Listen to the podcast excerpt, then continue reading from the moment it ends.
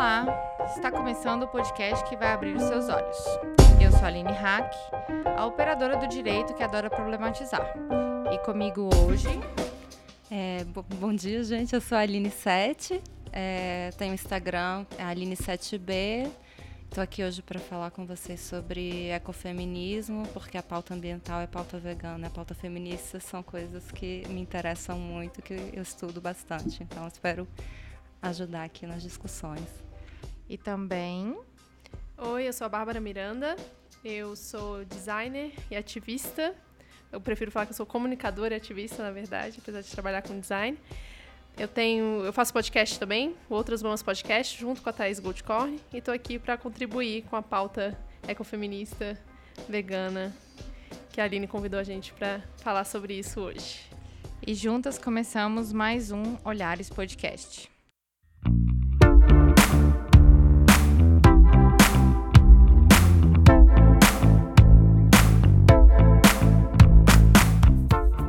As minhas convidadas já falaram para vocês o que que nós vamos conversar hoje. Nós vamos conversar hoje sobre o ecofeminismo. É um tema que nossas ouvintes têm pedido para falar. E até então eu, eu encaminhava todo mundo para outras mãos. Mas fazendo uma introdução aqui, esse termo ecofeminismo, ele foi cunhado na década de 70 as mulheres par que participavam nos movimentos feministas que, e também nos ambientais, especificamente na preservação e conservação do solo, da natureza, viram na necessidade de se conversar sobre feminismo sob outros olhares. Então eu queria que vocês trouxessem para gente, de uma forma um pouco mais conceitual, o que, que é o ecofeminismo, do que que ele, do que que essas feministas estão querendo falar. Quem começa? Posso começar. É, o ecofeminismo é uma posição que vai levar em consideração, na perspectiva feminista, teorias ambientais. Então, assim, é, também a questão da. Elas percebem que a lógica de dominação, tanto do machismo como da opressão ao meio ambiente aos animais, é uma mesma lógica, é a lógica de dominação do homem branco. Então, como é a mesma lógica de dominação, a gente procura perspectivas feministas e ambientais para combater, com um olhar diferente da teoria tradicional, né? que acho que Boaventura de Souza Santos chama de ecologia do saber, que é você usar diversos saberes, não só o eurocêntrico, não só esse racional, né, que é como se fosse o único saber coerente, para atingir os nossos objetivos, que é acabar com todas as formas de opressão, que entende que todas estão conectadas. É, muito do que a gente fala no Outras Mãos Podcast, né? A gente sempre fala que todas as formas de opressão estão conectadas. E o ecofeminismo, ele traz esse olhar sobre a natureza, que é uma coisa que a gente já está muito desconectada na nossa sociedade, né? Ainda mais vivendo em cidades grandes como Brasília, Rio, São Paulo. A gente está completamente desconectada. A gente tem a hortinha dentro de casa, mas esquece que tem uma natureza inteira que depende da gente para... Depende não, na verdade, que a gente tem que conviver, né? É, e funciona de acordo com o que a gente está fazendo junto com ela. E se a gente está desligado dela, é uma forma de opressão e a gente não pode esquecer isso disso no nosso dia a dia. Basicamente isso. É, é interessante a gente pensar o ecofeminismo de uma forma é, global, né? Uhum. Porque é, falando especificamente no Brasil, né, é, falar sobre questões ambientais envolve tanta coisa, envolve política econômica, envolve é, terras quilombolas, uhum. envolve terras indígenas, porque, é, querendo ou não, são as pessoas mais afetadas é, dentro dessa política exploratória, né, de, de desses ambientes, né, da, das florestas, da, é, da criação de espaços para monocultura, né.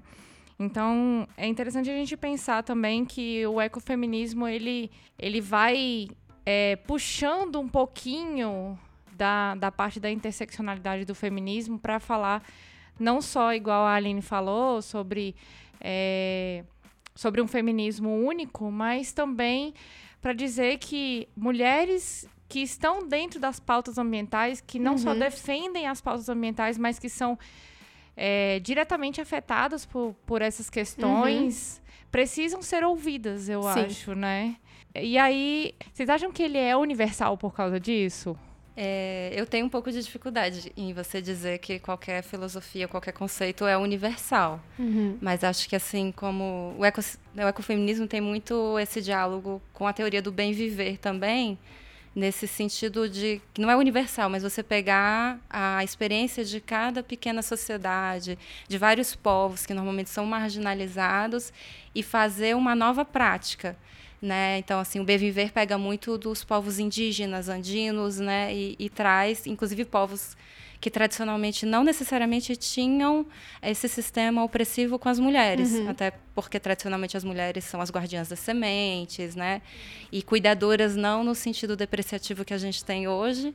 E então você trazer para para esse debate experiências diferentes com experiências possíveis. Então você ouvir de todas as comunidades, você faz com que o ecofeminismo possa ser diferente em cada local, com as suas particularidades, e, e talvez por isso ele possa ser universal. Mas não o meu ecofeminismo que eu vou praticar aqui em Brasília, ou que eu vou praticar no Brasil, no, dentro desse conceito da minha sociedade é, ocidental, vai ser o mesmo que vai ser praticado é, com as mulheres na Palestina, com, com as repressões que elas sofrem, com, com, a dinâmica que elas têm. Mas levando -se em consideração isso, de cada local e cada cultura e cada saber, sim, se, de ser respeitado todos os saberes, todos podem conviver e de uma forma a construir diferentes modelos mais sustentáveis que botem a natureza como sujeito, né, de cuidado e não como objeto que a gente tenha que explorar. Então, o sujeito do ecofeminismo é a natureza, é o meio ambiente. É o tudo. É o tudo, exatamente. É, é tudo. Eu acho que ele é universal no sentido de que você parte do princípio de que tudo está sendo oprimido pelas mesmas raízes, né? O capitalismo, o patriarcado. Então você parte desse princípio de que tudo tem a mesma, toda problematização tem a mesma raiz e a gente tem que ir a fundo nessas raízes para conseguir desconstruir isso, conseguir superar esse, esse, todas essas formas de opressão, né? Então acho que ele é universal nessa na problemática mesmo. É, exato. Assim, a, o que oprime é essa lógica da dominação. O que é essa lógica da dominação? Você tem esse ser que, que é tomado como parâmetro e aí ele passa a olhar para o outro e aí aponta as diferenças. Então, o que a gente tem de parâmetro, apesar de não ser a maioria, atualmente é o homem hétero branco.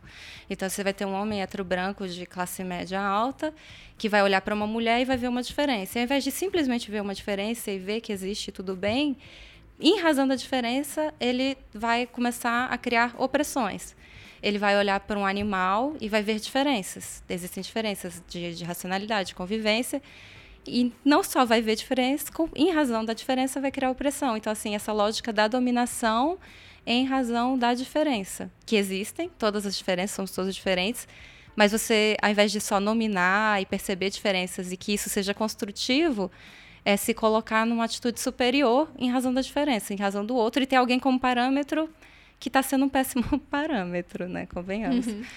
É, essa forma de opressão do patriarcado, né, que vem na forma do machismo, ele é, ele vai em cima não só das mulheres, é isso que o ecofeminismo traz, né? Como da natureza, como dos animais, apesar de que existem ecofeministas que não são animalistas. A Daniela é. Rosendo, que é a pessoa que mais fala sobre ecofeminismo no Brasil, atualmente, ela traz isso.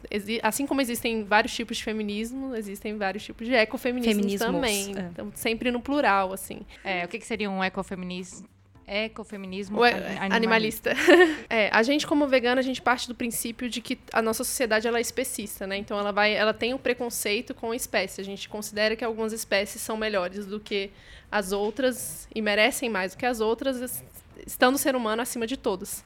E um ecofeminismo animalista, além da natureza, da terra, né, do direito à terra, do direito ao espaço, ao, ao ar e água, ele ainda inclui os animais nesse, nessa vertente. Então, são as ecofeministas veganas. Ah, entendi. Então, a gente tem tipos de feminismo, uhum. só recapitulando. A gente tem tipos de ecofeminismo que é, dizem respeito à proteção da terra e da natureza e temos um tipo de ecofeminismo também que protege os animais. Exatamente. É, que engloba os animais, é. né? Não, não, é nem essa questão de proteger necessariamente, é, mas de não explorar, né? De discutir na, na discussão. Uhum. É isso. Ah, tá. Discutir a respeito da, dos animais. E aí a gente conversa num, num ponto de vista de tanto de proteção, porque a partir do momento que você protege a natureza, as florestas, o cerrado, você protege animais que ali moram uhum. e ao mesmo tempo é, animais que são criados para serem consumidos. Exatamente como bovinos, é, até, até mesmo o uso de animais como os cavalos uhum. também, né? Animais domésticos, nomeados domésticos, é. né? Que, Isso, que... É, é o que ela está falando do, do especismo, né? Não só coloca o, o, ser humano como acima de todos, como alguns animais, tem, tem uma hierarquia entre os animais. Então, assim, quando a gente tem algum caso de maus tratos contra cachorro, ele vai ter uma resposta. E uhum. quando você tem isso acontecendo todos os dias na indústria pecuária, você não tem resposta nenhuma. Então, entre os animais também tem isso. Ou quando temos animais sob risco de extinção, você tem uma conduta, ou animais ditos selvagens, esses animais que a gente uhum. domesticou e que a gente usa. Há um esquecimento, que aí a Carol fala do, do ausente, né? do referente ausente. A gente deixa tem a carne, mas o animal não existe. Então, o especismo também, a diferença, coloca o ser humano acima de tudo e alguns animais acima de outros e outros animais nem existem, né? É, é interessante a gente observar essas coisas porque eu, eu acho que eu ouvi, acho que foi num vídeo da Sabrina, que essa tendência de, por exemplo, dar nomes a cortes e não o nome uhum. das partes dos animais é um, é um tipo, né, de de você tirar a questão do animal, né? De você transformar o animal somente num produto, né? Exato. Né? E outras situações que também envolvem isso, quando a gente tem contato com crianças, e aí a criança fala: "Pai, de onde vem os pintinhos?" E, ou então, é, esse frango aqui, o que que ele é, né? O que que é o frango? Porque ele conhece a galinha, ele Sim, conhece isso. o galo, mas o que que é o frango? É, ele é fã da galinha pintadinha, mas ele não associa exatamente porque o adulto, a criança é muito literal, né? E, a, e com o tempo a gente vai aprendendo a, a, se afastar. É o que a, a Carol fala que é o referente ausente linguístico, né? No conceitual. Você muda o nome. É, às vezes você fala frango, você não fala mais galinha, né? ou você dá nome pra, sei lá, né, maminha, picanha, eu nem é, sei mais, gente, mas é, que, que, você não fala mais pedaço da vaca, né? E, e, também e aí ela faz essa conexão com o que é feito com as mulheres, né? Quando você foca só em partes da mulher, que é também para tirar a individualidade daquele ser e tirar aquilo como um ser e tornar um objeto. Que quando é um objeto, aí você pode usar, né? O uhum. referente ausente. Sim, que, e a exatamente. criança você vai construindo isso, porque a criança não, isso não é nato nosso, né? Se você colocar uma criança com um coelhinho com uma maçã, ela vai comer a maçã e vai brincar com o coelhinho, né? A gente não tem essa cultura de comer, mas mesmo com uma galinha, ela vai brincar, ela vai rir. E aí, quando tiver no prato e ela perguntar o que é isso, a gente vai falar é franguinho, uhum, é carninha. Sim. Mas talvez se você explicar para ela, você mostrar a galinha que tem também essa desconexão com o meio ambiente, que ela nunca viu talvez uma galinha, né? Ou nunca viu um vegetal ali in natura, só conhece a ele já pronto no prato. Como é que ela vai fazer fazer a conexão de que aquele bichinho é aquele do desenho da galinha pintadinha.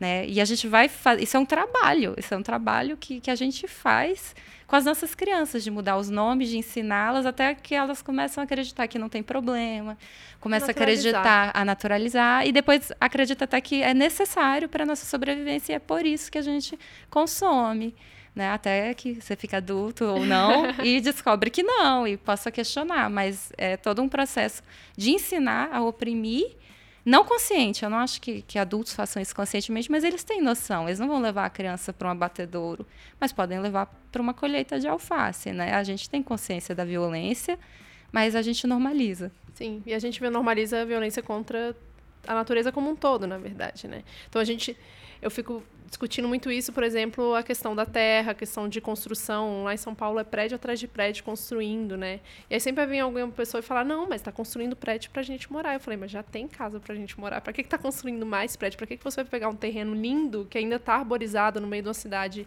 totalmente de pedra, né? Para construir mais um prédio, sendo que não tem necessidade nenhuma de quantidade mesmo de moradia, né? Então é toda essa percepção da natureza como um objeto. A natureza é um grande objeto que a gente pode explorar infinitamente. O ecofeminismo ele traz isso junto com a luta feminista, né? E aí amarrando agora, onde é que as mulheres entram nessa história?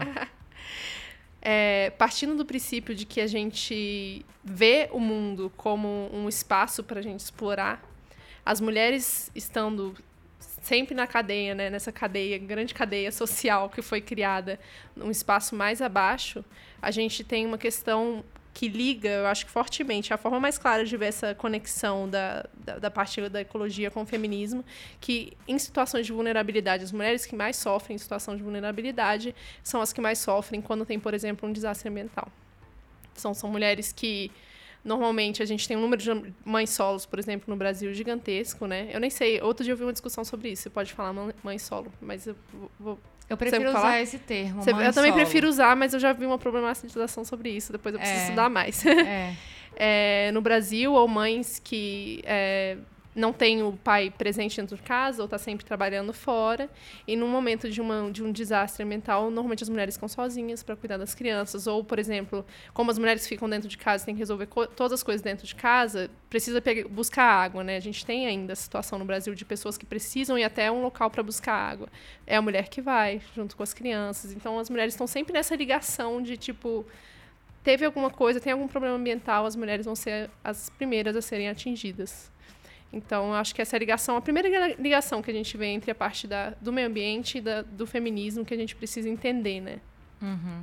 E aí, colocando os animais, colocando uma perspectiva animalista no meio, quem vai ter que lidar com a cozinha, com a carne, é sempre a mulher. Então, é, a mulher ela é oprimida dentro do sistema e ela ainda é ensinada a oprimir dentro, dentro, dentro mesmo, sabe? É, é um ciclo sem fim de opressão, assim. É verdade. É, e essa questão, exato, a, a mulher sempre acaba sendo aquela que, numa situação de vulnerabilidade, numa família que já, de repente, tem uma situação de vulnerabilidade, é, quando tem algum problema ambiental ou se falta comida em casa, quem deixa de comer é a mulher. Uhum. Então, assim, o ecofeminismo também trata da questão da soberania alimentar, né, que é muito importante, a gente falou. Sim.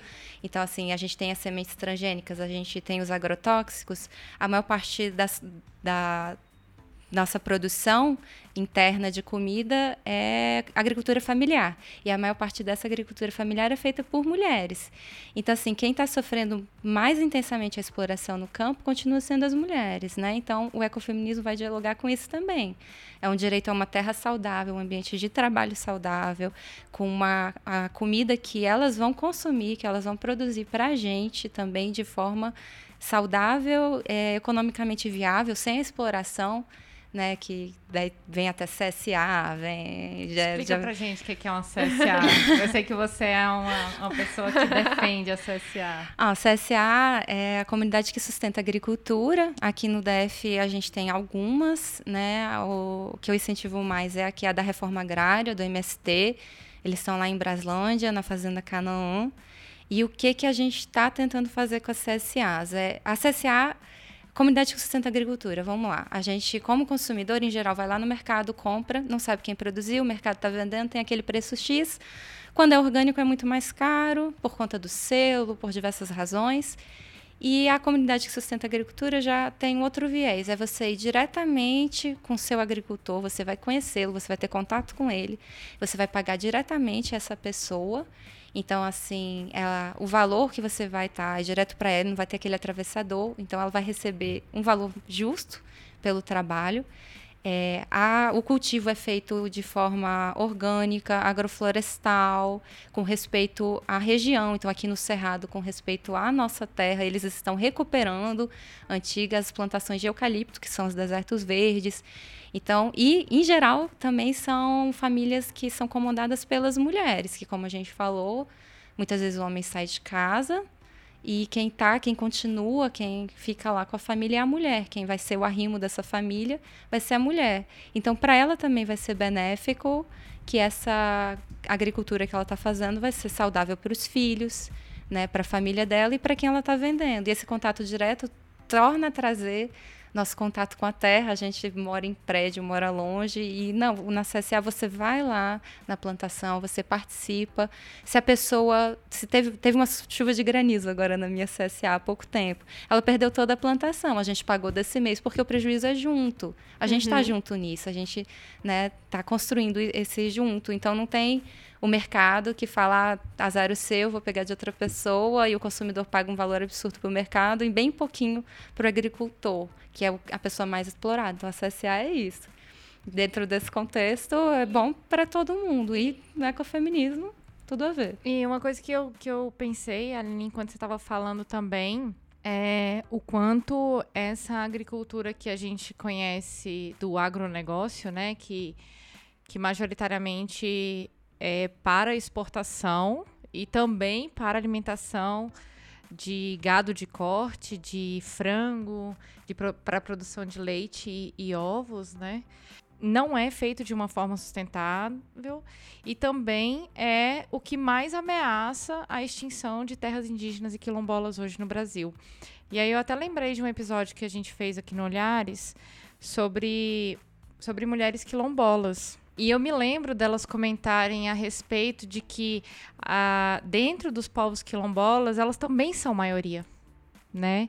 E, ou seja, então, num processo de, de desertificação, de exploração de cultivo, por conta do cultivo de soja, especialmente, que aqui no Brasil é uma, é uma da, das maiores produtoras de soja no mundo, é, essas mulheres também vão ser as maiores afetadas sabe? E muitas delas vivem em, numa situação, igual você falou, de, de agrofloresta, né? Que é respeitar a sazonalidade, que é respeitar ali o, o ambiente que elas vivem. E aí eu tava vendo também, que me lembrou também é, recentemente, um episódio que eu vi do Globo Rural, que estava falando sobre as mulheres quilombolas e as mulheres do Maranhão que trabalham com a extração do coco babaçu, que é uma planta que nasce é, bastante no Maranhão e são as mulheres quilombolas que fazem essa extração e é uma planta protegida e mesmo assim o pessoal taca fogo, joga veneno, passa a corrente para tirar e tudo mais. E mesmo tendo leis ambientais dizendo que isso é crime, que é uma planta protegida, ainda assim acontece e acontece muito. Assim, é, para quem não sabe, é, a gente está gravando em Brasília e um dos maiores problemas hoje aqui de Brasília é a extinção do cerrado. Uhum. É, o cerrado foi, né, recentemente, os números de desmatamento do cerrado, enquanto a Amazônia diminuiu um pouquinho, voltou no governo Temer, mas tinha, havia diminuído um pouco o cerrado, o, o desmatamento está sendo indescritível, assim. E a gente não sabe, mas ele é o mais biodiverso. É o ecossistema, ele não parece, né? Quem vê de fora, quem não conhece o cerrado, acha que é um deserto, que é seco, mas é, é o meio ambiente mais diverso que a gente tem. E um dos mais prejudicados pela agropecuária aqui no Centro-Oeste é, é terrível, né? O agronegócio, igual você falou. 70% do nosso agronegócio é para exportação. Então, assim, todas as dívidas ambientais, todo, todo prejuízo ambiental que a gente causa aqui, a gente, todo mundo está pagando, mas quem está recebendo não é a gente, né? Então, a gente está destruindo nosso meio ambiente, a gente está matando nossos agricultores com, com os agrotóxicos, a gente está matando a nossa população com agrotóxicos também de outros alimentos e o lucro fica no agronegócio, subsídio, né? O governo dá subsídio para o agronegócio, mas para a agricultura ecoflorestal não tem nenhum subsídio. Ah, orgânico é muito caro. Não, é, é o outro que está muito barato, porque é estimulado. O, Exatamente. Que você tem o agrotóxico, eles pagam. É, o transgênico, é, eles dão primeiro, aí o seu solo vai ficar improdutivo para outras sementes e você vai ficar obrigado a aquilo. Então, é, é uma cadeia, um, é sistêmico, é um problema realmente sistêmico, né? É, o agronegócio convencional, na verdade, eu, se, eu sempre gosto de falar isso. O orgânico é caro para quem, né? Porque está sendo caro para o meio ambiente está sendo caro, o agronegócio está sendo caro para o meio ambiente, está sendo caro para a nossa saúde no futuro. Eu sempre gosto de lembrar da história da minha avó, que teve intoxicação por agrotóxico, porque comprava tudo no pão de açúcar absolutamente tudo e nada orgânico, porque não, a história de ficar assistindo televisão demais, eu sempre ponho a culpa na TV, né? Bem tradicional, assim, de tipo, segurança, não pode vir com bicho, que a gente estava falando antes de começar a gravar, né? Se vem com bicho é porque tá doente. Não, sabe? Essa história inteira foi vendida pra gente, a gente comprou e tá aí. Se o bicho não quer comer, é. então é por que, que a gente está comendo, Por que, que a né? gente está comendo, né? E depois está todo mundo... A gente não sabe onde que vai dar isso, né? Não tem ainda pesquisas revelando que é câncer, é, sabe? Vários tipos de tumores que a gente pode desenvolver em função do agronegócio, é. do, do, do, uso de agrotóxicos. E, e aí tá aí. É, a gente não tem, respeito, não sabe do, do, do futuro da, dos agrotóxicos transgênicos, apesar de já ter, dos agrotóxicos a gente já tem uhum. muita base, inclusive temos agrotóxicos que a gente usa aqui, que estão sendo cada vez mais aprovados mais e mais Sim. e mais, que foram banidos em muitos outros lugares, né? Mas aqui é quintal do Liberado. mundo, então faz aqui para é, eu fiz até essa pesquisa agora. Mais de 40 agrotóxicos foram liberados só, só agora na, em 2019. Só agora, só agora exato. Tá? No Nexo tem uma reportagem fantástica uhum. com os uhum. gráficos, mostra os agrotóxicos uhum. e mostra onde que, que eles não são permitidos, porque faz mal. E do transgênico a gente ainda não sabe as consequências, mas o que a gente sabe, essa semente ela só vai nascer uma vez, então você obriga o agricultor a comprar todas as vezes, então você é o capitalismo se apropriando do da sistema terra. e da terra, da alimentação. Sim, alimentação, gente, alimentação, é moradia, são direitos básicos, né? Até a água você já quer comercializar. Antigamente não tinha esse tanto de água de garrafinha, todo mundo tomava água do filtro, água da torneira, e agora é tudo na garrafinha porque a outra é suja. E não é. Não Sim. é. Ah, deixa eu corrigir aqui. É, foram 74 produtos. 74, pelo, é, por, essa mais, por né? essa é. essa, essa recente, publicação né? do mais recente do Nexo. Eu vou colocar esse link aqui no, no episódio. Eu queria fazer uma recomendação, na verdade, para as pessoas seguirem a, a Juliana Gomes, do Comida Saudável para Todos. Porque a Ju faz um trabalho incrível de, de educação mesmo e de disseminação dessas informações todas. Ela luta muito contra os agrotóxicos, fala muito de agroecologia, de uma produção mais sustentável e de uma forma de um estilo de vida, na verdade, uma filosofia de vida que promove uma ação mais comunitária. Que a gente pode falar mais sobre isso. A gente fala no bloco da indicação. Sim. então, pelo que eu consegui ver aqui, o ecofeminismo, ele defende as mulheres, principalmente. São mulheres são mulheres defendendo mulheres dentro de uma perspectiva sustentável. São mulheres defendendo mulheres de comunidades mais pobres, de mulheres campesinas, é, mulheres quilombolas, mulheres indígenas, mulheres urbanas, porque somos as maiores consumidoras também dos produtos que chegam com agrotóxico, né? O pessoal que trabalha na área rural já tem uma rejeição por esses produtos, justamente porque já trabalham com eles, né? E aí, uma de vocês falou sobre o bem viver. Tem como falar só um pouquinho? Eu sei que o bem viver ele dá um episódio uhum. inteiro, mas só para as pessoas entenderem o que que é o bem viver e o que que ele tem a ver com o ecofeminismo. O bem viver ele é uma filosofia de vida, uma nova, acho que uma nova forma de pensar que foi eu acho que o termo foi cunhado pelo Alberto Acosta, que é um equatoriano que concorreu à presidência da República no Equador em 2013. E ele fez essa nova proposta de constituição que chegou a ser colocada em prática e depois foi bem distorcida, na verdade, de tomar a natureza como um sujeito mesmo. Então, a natureza tem direitos, né? Ela não tem deveres porque ela não pode fazer nada, mas ela tem direitos assim como nós, como cidadãos, temos. E é exatamente de integrar de uma ótica, de uma perspectiva não capitalista, não desenvolvimentista e não é, eurocentrista, né? não imperialista, como a gente está acostumado. Então, é trazer esse conhecimento todo da natureza e não fazer exatamente um resgate, mas trazer o conhecimento que a gente já tem dos povos originários da América do Sul para as nossas práticas do dia a dia. Basicamente isso. Mais alguma coisa, Aline? É, como, é, como você falou, equatoriano, ele fala realmente dos povos indígenas e andinos, mas ele fala, ele coloca bem claro. Tem um livro, você depois indica também, né? do bem viver, mas que não só essas experiências, como a experiência que são marginalizadas, que sempre foram, tirando da perspectiva uhum. eurocêntrica, então da filosofia Ubuntu, né, de integração entre todos os seres, né, outras, outras filosofias de, de matriz africana, que a gente ainda tem muito preconceito, ou ainda tem pouquíssimo conhecimento, e principalmente esses conhecimentos marginalizados, que eles falam meio que assim, o que a gente tem, a gente já viu que não dá certo. Né? O capitalismo não deu certo. E o que, que a gente pode fazer? Ele fala assim: eu não sei, mas o não saber é exatamente por onde a gente tem que trilhar. A gente tem que começar a trilhar, importando tanto o caminho quanto o destino. Então, assim, não é chegar de qualquer forma nesse local de convivência, reciprocidade, natureza, ser humano, animais, mas também trilhar de forma a englobar todos esses conhecimentos. É, é uma filosofia muito bonita, vale a pena e vale a pena ter um episódio inteiro sobre é, isso. É, eu acho que dá para fazer um episódio bem lindo sobre é, Eu queria até ler uma frase que tem no livro do BMV que eu separei aqui da Anne Esther Cecena, que ela fala: dentro do capitalismo não há solução para a vida. Fora do capitalismo há incerteza, mas tudo é possibilidade. Nada pode ser pior do que a certeza da extinção, que é o que a gente está vendo na frente, né? É tempo de inventar, é tempo de ser livre, é tempo de viver bem. E eu acho que isso resume bem o que é o bem viver, assim. É.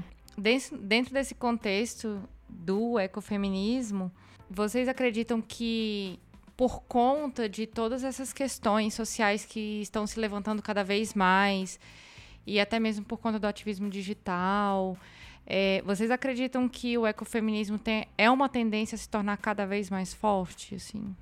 Que pergunta difícil. é, é, o meu desejo é que ele se torne cada vez mais forte e o meu trabalho no Outras Mamas é exatamente para isso, assim, a gente conseguir trazer essas, essa perspectiva da natureza para a discussão mas eu acho que a gente ainda está caminhando nas discussões, a gente ainda está descobrindo que tem vários tipos de feminismos, assim, dentro do movimento feminista. Então ainda tem uma questão de muito, a gente fala muito sobre isso, né? Quando a gente fala que é vegano, muita mulher vai falar, tipo, muita mulher feminista vai falar: "Nossa, não sei, não, acho que eu não consigo ser vegana, não consigo lutar pelo veganismo, o feminismo já me dá muito trabalho". Então, o ecofeminismo é a mesma coisa, assim, tipo, nossa, eu já luto pelas mulheres, vou ter que ainda lutar pela, pela terra, pela natureza, e, e ainda não rolou essa, essa ligação de que está tudo interligado, sabe? Então, falta ainda esse movimento, mas a gente está tá caminhando, né? A gente tem pessoas falando sobre isso, e aos poucos acho que a gente chega lá. É, eu, eu tiro pela minha própria experiência, assim, né? Porque eu acho que a grande parte das mulheres que têm um contato com o feminismo infelizmente ou felizmente, eu não sei dizer se é felizmente ou infelizmente, mas ela começa pela vertente do feminismo liberal. Sim. E aí, por mais que muitas mulheres digam para mim, e eu já, já, já me desviei de muitas pedradas que quiseram me jogar, existe sim o feminismo liberal. E é, quando a gente conversa sobre é, igualdade de gênero dentro dos espaços de trabalho, por exemplo, isso é uma bandeira levantada pelo feminismo liberal. Então, é, igual você falou, Bárbara, é, existem vários tipos de feminismo. É claro que o ponto central é a mulher, é, mas a gente também precisa começar a desconstruir, aí veio da minha, da minha experiência, né? Da gente aprender com todas essas falas de vocês que estão aqui no Olhares, de mulheres que, que trazem essas falas e essas experiências, para dizer que a mulher ela é um ponto central, mas nós estamos falando de várias mulheres com várias necessidades diferentes. Então, eu acho sim que o ecofeminismo ele tem muito a crescer. É, e eu digo porque quando eu conheci o feminismo, eu não conhecia o ecofeminismo. E hoje eu é, me filiu muito a questão do, do ecofeminismo, mesmo não sendo uma pessoa vegana. Mas eu, eu consigo defender essa pauta mesmo não sendo, porque eu sei da necessidade da gente discutir isso, sabe?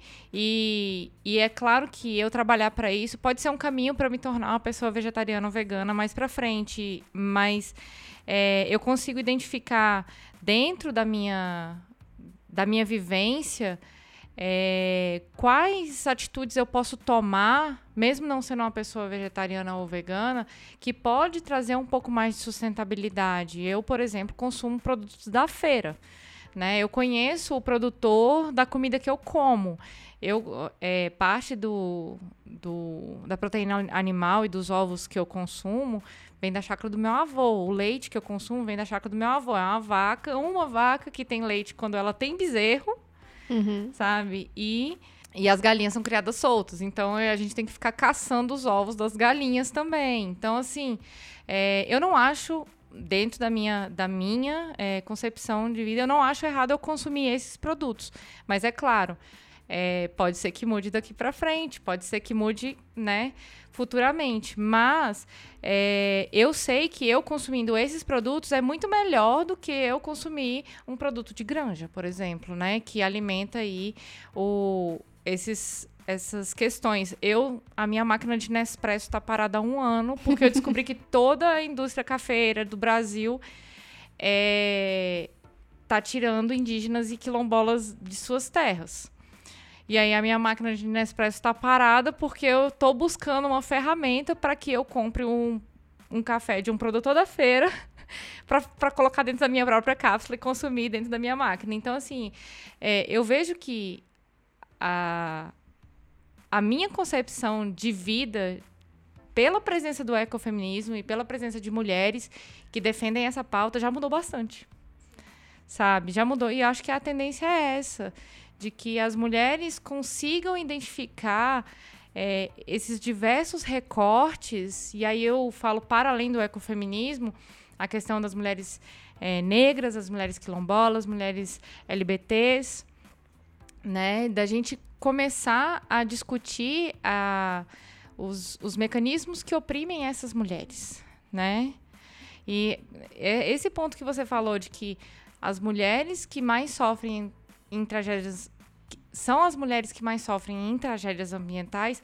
Eu, eu tenho observado isso também de, de dois anos para cá. Desde a tragédia de Mariana, eu, eu, tenho buscado essa informação de que quem são as pessoas que, que morrem numa tragédia dentro de uma fábrica, dentro de um derramamento de, de, de uma barragem? Quem são as pessoas que estavam lá trabalhando, que foram soterradas pela lama?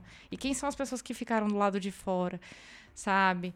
Então é bom a gente começar a desenvolver esse é, essa conscientização e essa sensibilização para que a gente consiga identificar que, apesar de sermos mulheres urbanas, né, o meio ambiente fala também sobre a política urbana. Sim, necessariamente. Necessariamente, é. sabe?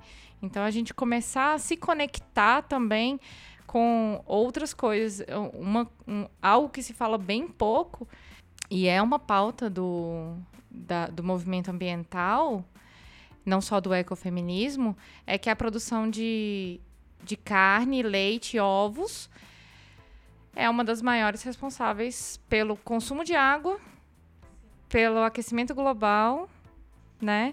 Então a gente. É a maior. É a maior. é a maior. É 70%. Ela é... ela é maior do que todos os meios de transporte juntos. Pois é. Então, a gente precisa trazer esses dados para que as pessoas verifiquem e percebam que para fazer esse trajeto do, da criação de um animal até o corte, até o seu prato, muita coisa é sacrificada nesse caminho, sabe? Sim, não só os animais, que é, que é o óbvio, né? É o óbvio Mas o próprio trabalhador, que são também as maiores causas, maior trabalho, indústria de trabalho escravo ainda que a gente existe, é, costuma ser no agronegócio, né? É as fazendas onde se localizam trabalhadores em situação análoga à escravidão também está no agronegócio. Então está explorando as pessoas, está explorando a terra, o meio ambiente e os animais, né? Consequentemente, o ecofeminismo dialogando com isso. E aí lembrando da maravilhosa Angela Davis, né, quando fala que todas essas lutas estão conectadas. Então, como você falou, às vezes a pessoa vai chegar pelo feminismo, pessoa, às vezes a pessoa vai chegar pelo veganismo, às vezes vai chegar por uma luta ambiental, mas em determinado momento vai fazer a conexão de que está conectado, que não adianta você lutar só por uma. Porque você lutar só por uma não vai resolver o problema, você vai continuar tendo a opressão.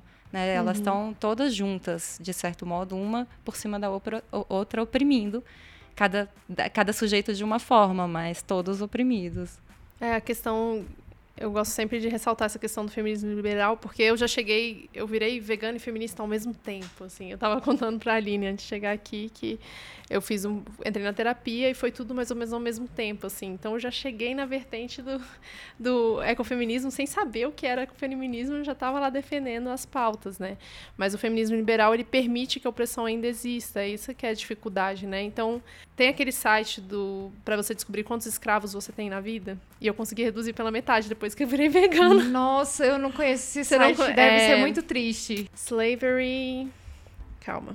Eu vou lembrar, deixa eu ver aqui. Tá, a gente coloca. É, eu coloco no final, depois você link. vai colocar no é, link. A gente tá. põe pra vocês descobrirem quantos é, escravos vocês têm. E eu acho que é bem, bem por alto, assim, mas tem mais ou menos, é tipo a quantidade de, de carne que você consome, de leite, ovos, peixe, né? É, quantidade de roupa que você tem, quantidade de automóvel que tem na sua casa, quantos quartos, quantos banheiros, é, quantidade de joias que você tem. Então, sabe, ele vai somando tudo isso, ele dá uma média que deve ser bem por alto, acho que deve variar muito de país para país. Mas foi uma coisa que eu sempre me preocupei. Eu fiz esse teste há três anos atrás e eu resolvi fazer essa semana de novo, sabe? Para ver, assim. E ainda tem escravos muitos trabalhando para mim e a gente não percebe. O feminismo liberal ele traz isso, né? Então, tá tudo bem você, por exemplo, pintar sua unha toda semana, porque você é uma mulher livre, você pode fazer essa escolha, mas quantas mulheres nesse meio do caminho você está fazendo trabalharem para você numa forma de subemprego que na maioria das vezes não é adequada, porque você não vai pagar 100 reais para fazer a unha, né? Toda semana. É, e você não se questiona isso porque você, afinal, uma mulher livre pode escolher fazer isso toda semana, sabe? É, todas sempre... essas vertentes liberais. Essas vertentes né? liberais são todas. Elas permitem que ainda tenha essas formas de opressão. E aí, para transformar o animal em objeto, a natureza em objeto, é dois segundos, né? E uma coisa que vocês falaram sobre ser a mulher dentro do, do, contexto urbano, né? Agora, semana passada, que, ou a semana mesmo, que alagou tudo em São Paulo. E foi um desastre, gente, gente sendo resgatada por helicóptero, sabe? Eu tive amigos que não conseguiram voltar para casa, tiveram que dormir no hotel no meio da cidade, porque foram sair de São Paulo não conseguiram. E eu fico pensando assim, tipo, eu moro numa parte da cidade que não alaga. Quais são as partes da cidade que alagam, sabe? É sempre na periferia, é sempre nos bairros mais que já tem o pessoal em vulnerabilidade. Você fala, cara, as mulheres dessas casas estão sofrendo muito mais que eu. Eu sou, tenho o privilégio de estar aqui num ponto da cidade que não alagou, e isso é uma questão ambiental, isso é uma questão das mulheres, isso é uma questão da sociedade. A gente não consegue desconectar isso hora nenhuma, sabe? E majoritariamente as mulheres, porque o, o, homem tem uma liberdade de sair e procurar a própria vida, a própria sorte, exatamente. enquanto a mulher que fica né, em casa cuidando dos filhos ou dos idosos, ou, porque a mulher é a cuidadora. Uhum. Então, o ecofeminismo também tenta trazer esse papel de cuidadora, tirar esse essa obrigação, essa obrigatoriedade negativa e colocar como que o cuidado, a lógica sensível ao cuidado seja para todos. Uhum. Então, assim, é associado ao feminino, mas não é essencial da mulher, né? Não é genético. Exatamente. a mulher é a cuidadora. É social, né? É sociologicamente construído. Então, que todos tenham essa noção de cuidado, de cuidador. Se todos tivessem essa noção de cuidado, cuidador, os homens e, e principalmente o homem hétero branco, você já não teria tanto esse tipo de problema, porque todo mundo seria a coletividade responsável pela criação das crianças. Quando a gente fala que precisa de uma aldeia para cuidar de uma criança, é verdade. Já na, no feminismo liberal e o veganismo liberal, que ah, existe, né, assim, surpreendentemente, é aquilo. Eu tenho o meu produto vegano lá no mercado, ou eu tenho eu o meu corpo. É. Mas é muito fácil eu, branca, magra, ter direito ao meu corpo. E uma mulher gorda já não tem o mesmo direito ao corpo. Então, assim, muito fácil para mim, mas as outras mulheres estão sendo oprimidas, né? As outras, o negro continua sendo oprimido, né? Então, a vertente liberal pode ser um passo inicial, pode ser. Muita gente chegou aqui né, nesse caminho, mas eu espero que elas não parem aqui. É, a gente vai continuar discutindo. E nesse ano, a gente, aqui do Olhares, é, tá fazendo uma pergunta agora para todas as mulheres que participam daqui, que como nós do Olhares temos como objetivo trazer os olhares do mundo sobre as mulheres e atribuir novos olhares, esse é a nossa nosso objetivo principal aqui nesse podcast. Eu queria que vocês falassem um pouquinho do projeto de vocês, é, com o que, que vocês estão trabalhando para trazer esses olhares deturpados das mulheres E como é que vocês estão atribuindo esses novos olhares? Bom, meu principal projeto, como eu falei, eu sou comunicadora ativista, é o Outras Mãos Podcast. E é um aprendizado e uma desconstrução contínua. Tudo que eu comecei na terapia dois anos atrás não parou. Pode pôr a culpa no retorno de Saturno, que eu acabei de fazer 30 anos. para quem acredita em astrologia, mas é uma mudança contínua, um questionamento contínuo. E é essa busca de novos olhares todos os dias, todas as horas. Então, eu era ecofeminista antes de saber que eu era ecofeminista e foi chegando a informação e fui atrás do bem viver pela Sabrina, por sinal. Então, é trazer esse questionamento, esse diálogo para a internet, para um, um, um espaço em que não havia esse diálogo, né? A gente, a gente fala, ah, o primeiro podcast feminista vegano do país, porque realmente é o primeiro podcast feminista vegano do país, né? Não, não, não, não estava tendo essa discussão, a gente resolveu trazer. E está sendo uma, uma descoberta, todo dia. Um tema novo, uma perspectiva nova. A Aline falou de gordofobia, por exemplo, que a gente já sabe, é uma pauta muito importante. É um, dentro do movimento vegano, é uma questão enorme por conta do veganismo liberal até, né, dessa imagem do vegano saudável, perfeito, dentro das normas da sociedade. Esse é um dos exemplos. Então é, é isso, é uma desconstrução diária, é um novo olhar diário para tudo e uma luta diária para que isso se transforme e a gente consiga realmente ter uma sociedade mais igualitária e mais é, comunitária. Bem, eu, eu sou ativista também, mas não, não tenho nenhum canal realmente como, como a Bárbara. Não, mas ah, vindo agora da Palestina, voltando, comecei a colocar o meu Instagram mais para problematizar, principalmente fiz uma cobertura grande né, lá da, da viagem, do, do que a gente viu, das opressões. Só coloca o ouvinte dentro dessa história da Palestina. Por que, que você foi para a Palestina? Ah, sim, claro. é, eu fui fazer um tour feminista vegano é, lá na Palestina, né, com a Sandra Guimarães, que tem o blog Papacapim. E foi um grupo grande, majoritariamente de mulheres, a gente só se denomina como mulheres que era para conhecer um pouco da realidade de lá e das opressões que o povo palestino vive, de um pouco é, tentar contradizer um pouco esse vegan washing que Israel está fazendo. O que, que é o vegan washing? É dizer que é super vegano, que é super bacana, que o Estado sionista é muito legal porque, olha, o soldado tem bota de couro vegano. Mas, assim, ele continua matando o palestino e eu acho que isso não é vegano. Então, foi para ver, na realidade, né, a, a comunidade palestina e a, e a vida lá. Então, nós passamos oito dias nesse tour. Eu fiz uma cobertura, tá marcado lá, né? Tá nos destaques dos stories e a Sabrina já lançou um videozinho e vai lançar mais coisa ainda aí para frente, bem legal.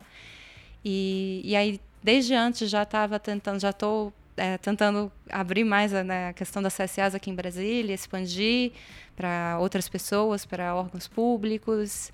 Né? E o feminismo, é como a Bárbara falou, nessa desconstrução diária, né? De, de a gente chegou, acho que eu cheguei no veganismo antes, apesar que eu já era feminista sem me autodenominar, talvez alguma coisa assim, mas é, todo dia vendo e tentando colocar em prática. Então, como ela falou, a manicure ou a empregada, a diarista que você tem em casa, né, o seu feminismo chega nelas. Eu não tenho diarista em casa, né?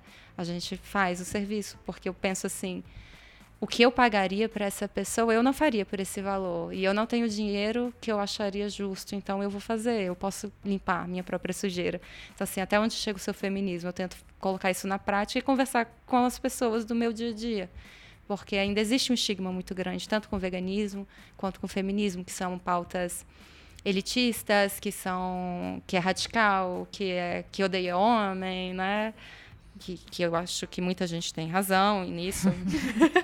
Não é meu caso, gente, eu sou casada. Meu marido diz que eu odeio amar homens. Mas é, trazer isso para o dia a dia, assim, porque tirar um pouco da, da academia, né? Pegar o que eu estudo, tirar da academia e trazer para as pessoas reais, né? Para para a faxineira do, do, meu trabalho, para as minhas colegas e para minha mãe, né? Não que não vai ficar lá lavando a louça. então é, é, tentar desconstruir, tentar melhorar todos os dias. Não é fácil, assim. Acho que a gente foi socializada de uma forma muito cruel, uhum. né? De competitividade feminina. de, da, do próprio alimento, né? Não é fácil mesmo quando é cultural, mas é importante. Então, a minha atuação é nesse sentido. Legal. Eu acho que agora a gente consegue abrir para o bloco das indicações. Alô, 20 Alô Podcaster. Prepare-se. No dia 13 de abril acontecerá em Belo Horizonte o iPod 2019, Encontro Mineiro de Ouvintes e Podcasters. A PUC Praça da Liberdade receberá mesas de discussão com a presença de importantes nomes da podosfera nacional e também oficinas de introdução e edição de podcast. Inscrições abertas e programação gratuita. Confira as informações no nosso site www.ipod.com.br. Nos vemos lá!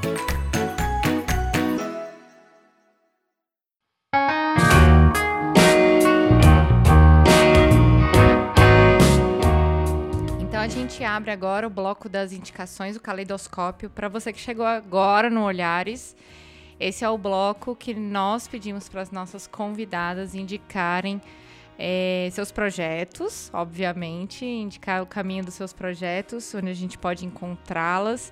E também alguma coisa que vocês queiram que nossas ouvintes ou nossos ouvintes escutem, vejam, leiam, onde é que a gente pode encontrar e a gente começa pela Bárbara. Então, como eu falei anteriormente, Bárbara Miranda.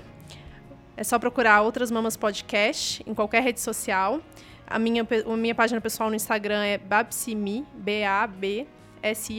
É meio difícil, né? Mas é Babsi. é, é isso. Faço esse trabalho sempre. Eu indico muito, como falei antes também, a Juliana Gomes, do Comida Saudável para Todos. Incrível, pessoa incrível trabalho incrível para falar sobre soberania, soberania alimentar e Slavery Footprint, é o nome do site, para você descobrir quantos escravos você tem. É, é inglês, mas acho que dá para dar uma traduzida pelo Google Tradutor e fica fácil de fazer porque é tudo bem visual.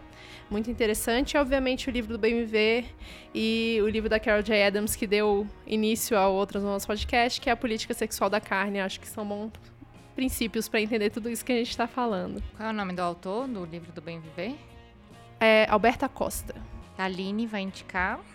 É, então, o meu Instagram é Aline7B. Eu indico para vocês entrarem em contato comigo, principalmente o pessoal do Distrito Federal, para ter acesso às CSAs da reforma agrária aqui, que aí a gente pode entrar em contato, encaminhar, que a gente quer expandir, quer abrir mais CSAs e quer que outros coagricultores consigam ter essa independência financeira. É muito importante. E é um alimento é, orgânico bacana para vocês. Mas qualquer coisa também tem o site CSA Brasil, né, que vocês podem acessar para descobrir CSAs nos seus estados.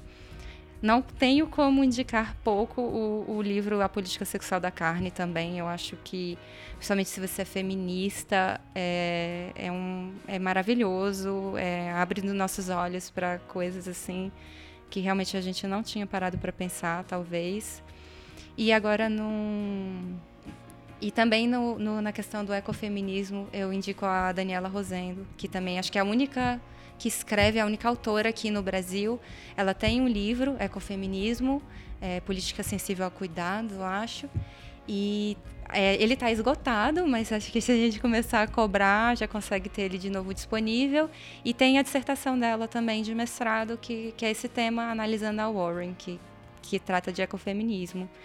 E também indico o livro é, Mulheres, Raça e Classe, da Angela Davis, porque apesar dele não tratar de meio ambiente ou é, especificamente do veganismo, Angela Davis é vegana e mostra muito como o movimento feminista andou muito errado ao desconsiderar o racismo né, nos Estados Unidos, no seu início, e como ele acabou se atrapalhando e avançando pouco quando ele poderia ter avançado muito. Né? E, e você sendo vegano, quando você lê, você tem essa, essa visão de que uh, muitas dessas desconexões que o movimento feminista branco, burguês, né, eurocêntrico fez, a gente tem feito também dentro do veganismo e com o veganismo, né? Então acho que abre os olhos também, é um livro fantástico que, que vale a pena e é uma leitura muito fácil.